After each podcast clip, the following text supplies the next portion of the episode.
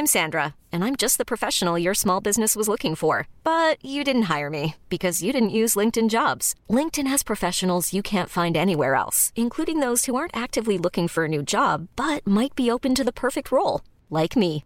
In a given month, over 70% of LinkedIn users don't visit other leading job sites. So if you're not looking on LinkedIn, you'll miss out on great candidates like Sandra. Start hiring professionals like a professional. Post your free job on linkedin.com/achieve today. Salut, c'est Victoire Tuaillon. Ces derniers mois, avec mon équipe, on a travaillé sur une série exceptionnelle. Ça s'appelle 20 milieux sous ma chair.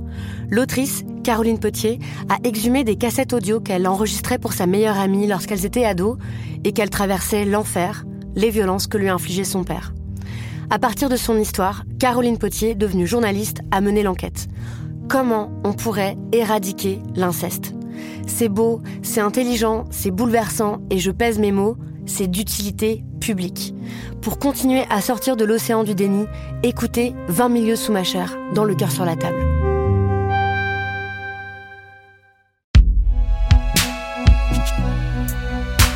Fabriqué par Binge Audio.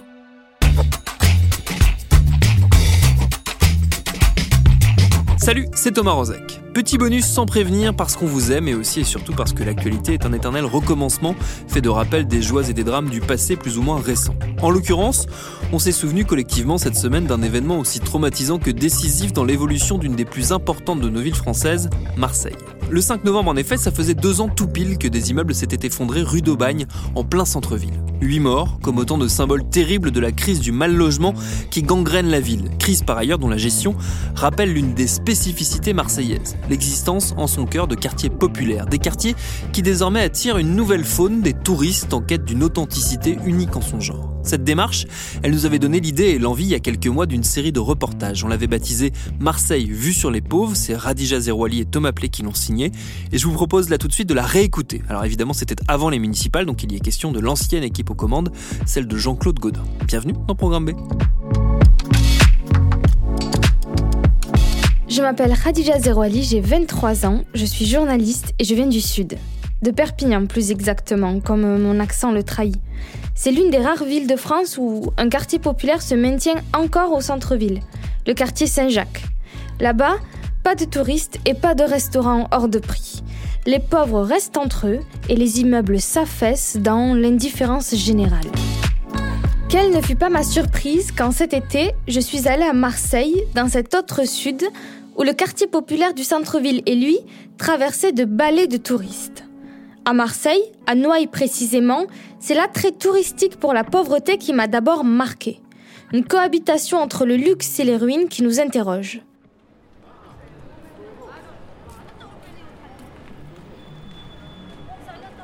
Noailles, c'est un petit quartier de Marseille, en plein centre-ville, proche de la Canebière et à une dizaine de minutes du Vieux-Port. Le paradis, ou presque. Ce quartier, surnommé le ventre de Marseille, est aussi situé dans le premier arrondissement, où près de la moitié de la population vit sous le seuil de pauvreté. Au-delà de la carte postale, la réalité sociale de la cité phocéenne est bien violente. Marseille est devenue la capitale française de la grande pauvreté, puisque quatre de ses arrondissements, dont le premier, sont classés parmi les six communes les plus pauvres de France, selon l'analyse de l'INSEE sur la pauvreté. Depuis, la situation du quartier n'a pas vraiment évolué. Le 5 novembre 2018, il y a un an, en haut de Noailles, dans la petite rue d'Aubagne, des effondrements sont venus secouer le quartier et la ville. Huit morts et des centaines de délogés. Dans ce quartier où les misères s'accumulent avec plus de 48% des immeubles considérés comme du bâti indécent ou dégradé, comme l'indiquait en janvier 2018 le plan guide de la rénovation urbaine, la colère des habitants monte. Pourtant, c'est aussi ce quartier que le groupe Accor a choisi pour installer son nouvel hôtel Mercure. 4 étoiles avec en prime vue sur les pauvres. Je suis contente parce que Noailles, c'est un quartier euh, chaud, c'est un quartier pauvre. Et il met euh, un hôtel euh, au milieu. Vous avez vu l'hôtel qui s'est construit à côté? Vous avez vu à combien ils sont Moi, je pense que c'est n'importe quoi déjà de mettre un hôtel 4 étoiles à Noailles. Je ne sais pas cet hôtel à qui il appartient ou s'il a vraiment acheté. Tant mieux pour lui. Bon. Moi, j'ai je les ai tous connus, le Sofitel, le machin, le truc. Bon. Après, je ne sais pas qu'est-ce qu'il est venu faire dans Noailles. Une installation qui a aussi fait couler beaucoup d'encre dans les colonnes du journal La Marseillaise le 26 août 2019. Un article est titré Dans le Noailles populaire, l'hôtel de luxe prend ses quartiers. Une opposition symbole de deux visions de Noailles. L'une, rêvée par la municipalité de droite, avide de haut de gamme pour redynamiser le centre-ville, et l'autre, vécue par les habitants d'un quartier populaire, meurtri par le drame de la rue d'Aubagne. Dans toutes les villes, on constate la même chose, une inversion de la spirale du déclin dès qu'un élément fort apparaît. Assuré de son côté Gérard Chenoz, adjoint au maire chargé des grands projets auprès de nos confrères de 20 minutes. Je me rends au Mercure Hôtel, 4 étoiles au cœur de la Canebière, juste avant le marché de Noailles. Les chambres sont à 120 euros et dans la brasserie attenante, le brunch est à 35 euros. On m'avait dit tu verras, depuis le restaurant de l'hôtel, tu as une vue panoramique sur le quartier. Moi, j'aurais plutôt dit une vue sur les pauvres. Depuis les canapés 4 étoiles, ceux qui mangeront ici auront donc une vue panoramique sur la Canebière, c'est-à-dire surtout sur le CEA, chaîne de magasins où tu as des t-shirts pour peu cher, des kebabs ou encore des boutiques de téléphonie mobile. Je redescends, je m'assois seule, je commande une salade niçoise et de ma table, j'ai vu sur le tarbouche, grillade et kebab. Je réfléchis au nombre de galettes falafel que j'aurais pu avoir pour le même prix si je n'étais pas venue ici m'enfermer dans cette bulle de richesse. Des bouteilles de champagne baignent dans des bacs de glaçons estampillés champagne collé, et moi, je regarde amuser les badauds nombreux, en tout pas moins d'une quinzaine en moins d'une heure, qui devant la carte s'arrêtent et à la vue des prix ont vite fait de quitter les lieux. Deux Marseillais rentrent d'un coup, une entrée fracassante dans l'atmosphère chic du restaurant. Sacs en bandoulière et t-shirts délavés font tache avec les chemises et brochings de rigueur ici. L'un de lance Eh ben, vous êtes courageux de lancer ce genre de brasserie ici à Noailles. L'autre acquiesce. La responsable du restaurant balbutie une réponse que je peine à entendre. Ils partent en se marrant. J'attrape mon micro au fond de mon sac. Je leur cours après, mais impossible de les retrouver. Entre midi et deux, les rues sont bondées. Je reviens sagement m'asseoir.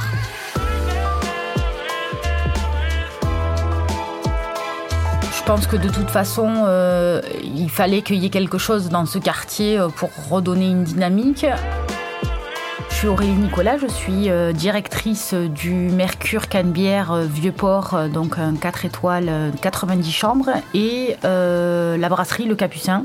voilà, une brasserie en plein centre-ville, sur la Canebière, puisque c'était vraiment le souhait des investisseurs d'être présents sur la Canebière et de redonner à cette artère de la ville, enfin son, sa réputation d'il y a quelques années.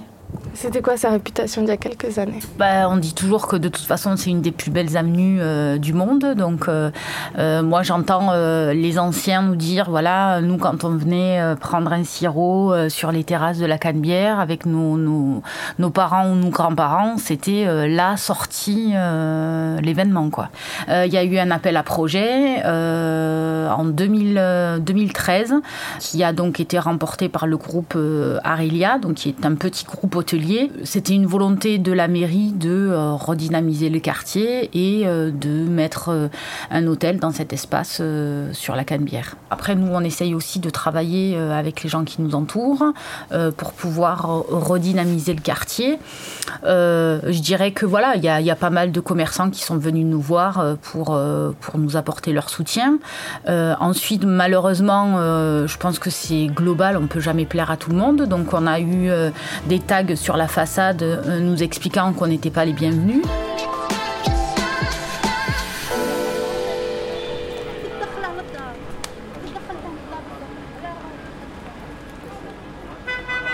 Je m'appelle Aliane. Et vous avez quel âge? J'en ai 45 ans. Vous me disiez vous habitiez ici à Noailles, mais depuis on vous a pas relogé depuis qu'il y a eu les effondrements euh, de la rue de Bagne. Oui, oui. Avant j'habitais ici au 74 rue de Bagne. Mais maintenant, depuis l'effondrement de la maison ici, la, les maisons sont déjà fermées. Jusqu'à maintenant, on habite dans un quartier à quartier. Ici, aujourd'hui, euh, cette mois-ci là-bas, cette mois-ci là-bas. Jusqu'à maintenant, on ne peut pas trouver une habitation fixe. Vous pensez quoi de l'évolution du quartier de Noailles? Vous pensez que la mairie s'occupe bien de ce quartier? Maintenant, depuis que l'hôtel là c'est commencé, on a commencé à sentir un peu l'évolution de ce quartier. J'espère que c'est passé bien.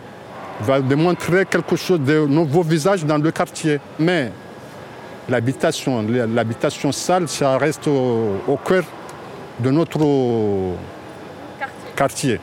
Mais maintenant, on, on pense qu'on doit commencer les maisons pour faire les maisons. Parce que c'est notre cœur. Nous, nous aimons ce quartier ici. On ne peut pas bouger ce quartier. Vous, si vous vous relogez, vous vous relogerez à Noailles Bien sûr. Après, je pense que de toute façon, euh, oui, comme je vous dis, on peut pas plaire à tout le monde. Euh, qu'est-ce qui avait marqué euh, sur les tags euh, pas les bienvenus. Oui, voilà, globalement, c'est un peu ça, en référence à ce qui s'est passé sur la rue d'Aubagne. Après, moi, je fais pas partie de la mairie. J'ai envie de dire que bon, ben, je c'est des choses qui. Moi, je, suis directrice d'hôtel. Euh, nous avons embauché une trentaine de personnes, plus euh, toute la sous-traitance qui euh, travaille avec nous sur l'établissement. Est-ce que vous pensez que le quartier va encore changer dans les années à venir euh, Enfin, je suis peut-être pas le placé pour répondre à cette question. Moi, je pense que oui, ça va évoluer parce que c'est, je pense que c'est un désir global euh, du quartier et que les gens ont envie. Euh, voilà, aujourd'hui, quand vous avez des touristes qui viennent ou quand le quartier de Noailles est mentionné dans des guides touristiques bah, c'est pas c'est pas négligeable hein, pour des commerçants euh, d'avoir une clientèle internationale euh, euh, ou, ou, française qui vient et qui a envie de visiter autre chose que le vieux port. en tout cas, moi, je, je vois pas de côté négatif là-dedans.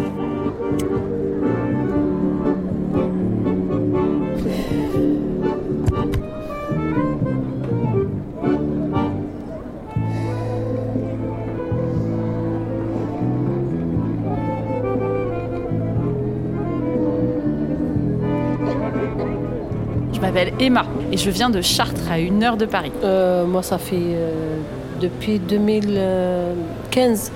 D'accord. Et avant, vous habitiez où? À Nice. Et je viens à Marseille en vacances. J'ai découvert pas mal au mois d'octobre, parce qu'on a des amis qui sont installés ici. Donc on a vécu avec des gens qui vivent à Marseille. Nous, on veut pas être touristes, on veut vivre un peu comme les gens. Et donc mes amis habitaient près du Prado, c'était assez chic. Et pour acheter, parce que c'est un peu cher Marseille quand même, ils ont acheté euh, dans le quartier Baille Conception.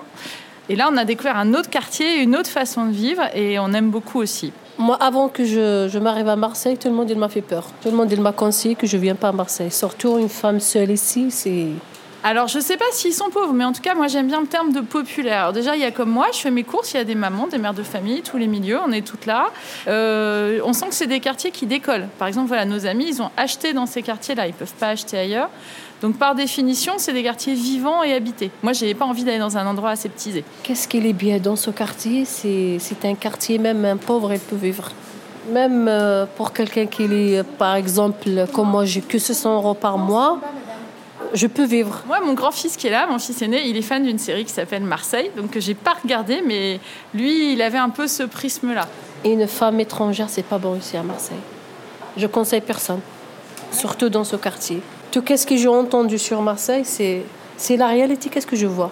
Parce que j'ai habité ici deux, deux ans à cause de, de voisins que je suis partie. Hein. J'arrive pas. Et vous en faites quoi? Ils m'embêtent parce que je suis seule. C'est une femme arabe, elle est toute seule. Pour eux, c'est une femme, euh, je ne sais pas. Ils ne comprennent pas qu'est-ce qu'il y a derrière cette femme. Est-ce qu'elle était bien? Pourquoi elle est toute seule? Euh, moi, j'avais pas tellement d'a priori, si ce n'est que c'est une ville ouverte sur la mer, donc ouverte sur l'autre, donc ouverte sur les immigrations. Donc s'il y a une arrivée de gens, il faut s'adapter. Je me sens pas en euh, insécurité. Voilà. En, gros, on prend le métro jusqu'à 11h, minuit. Ça vous a fait peur, ça? Ouais. Vous vous en souvenez?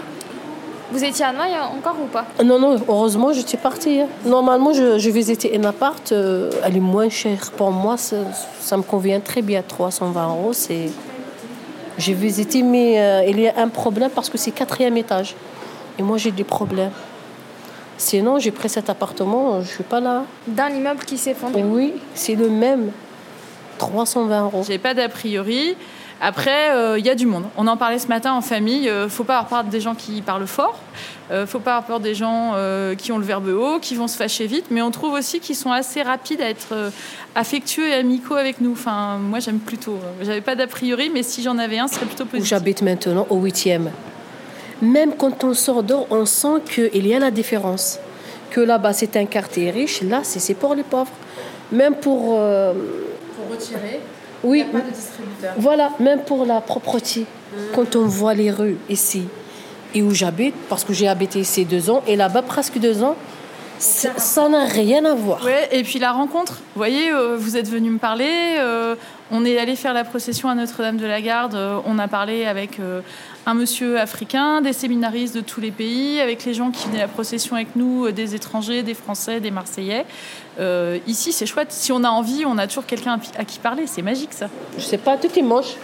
Les fenêtres sont cassées, les murs sont cassés. Après, quelqu'un qui fait la photo, on dirait se moque de moi. Si euh, j'habite ici, il y a quelqu'un qui fait la photo, ça me dérange. Mais là, elle vient pour euh, retirer les, histoires des gens. Euh, moi, ça me dérange. Si j'habite dans un immeuble, j'ai pas les moyens, j'ai habité dans un immeuble un peu.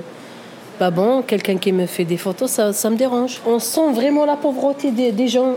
Même lui, peut-être, il a oublié que sa ville est pourrie, il n'a pas de maison et tout ça. Mais après, on le rappelle toujours que vous êtes un pauvre, vous habitez dans un quartier.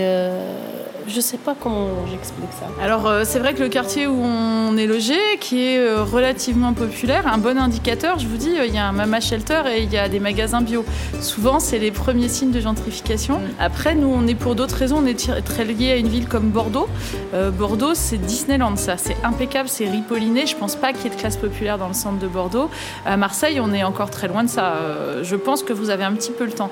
Néanmoins c'est la tendance et je vais vous retourner la question. Si c'est le prix à payer pour avoir des touristes et un peu d'argent, un peu d'apport pour la ville, est-ce qu'il faut rejeter ou accueillir ça? Euh, Je sais pas.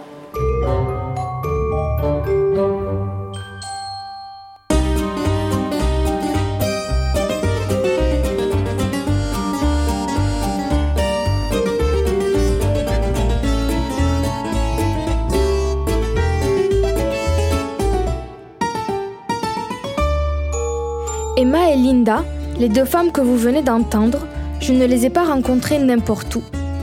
Je les ai toutes les deux vues pour la première fois dans un petit salon de thé niché en haut d'une vieille quincaillerie, un monument de Marseille, la Maison Empereur. Présente depuis plus de deux siècles, l'Empereur s'est transformé à la même vitesse que le quartier. D'une petite quincaillerie familiale à une boutique musée. Pour le prochain épisode de Marseille vue sur les pauvres, on y retournera pour parler de cette nouvelle forme de tourisme, mais aussi de l'impact qu'a eu le drame de la rue de Bagne sur le quartier et son image.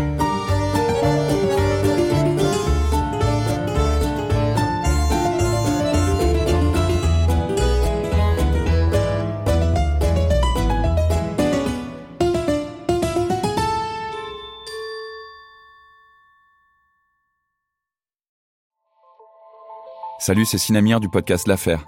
En 2016, je suis monté sur un bateau de sauvetage en Méditerranée et ce que j'y ai vu n'a pas changé. En tout, depuis 10 ans, on compte même près de 30 000 morts sur cette mer. Alors, dans le naufrage, notre nouvelle enquête, j'ai voulu raconter un cas concret. Comment 130 personnes sont mortes en 2021 à la frontière de l'Europe, malgré des dizaines d'appels de détresse. Qui n'a pas pu les sauver? Et pourquoi? Qui étaient ces disparus? Et surtout, comment on en est arrivé à ne plus parler de 130 personnes qui meurent le même jour sur un bateau au milieu de la Méditerranée? Le naufrage, c'est la nouvelle série du podcast L'affaire de Paradiso Média. Une enquête que vous pouvez retrouver gratuitement chaque semaine à partir du 27 mars 2024 sur toutes les applications de podcast.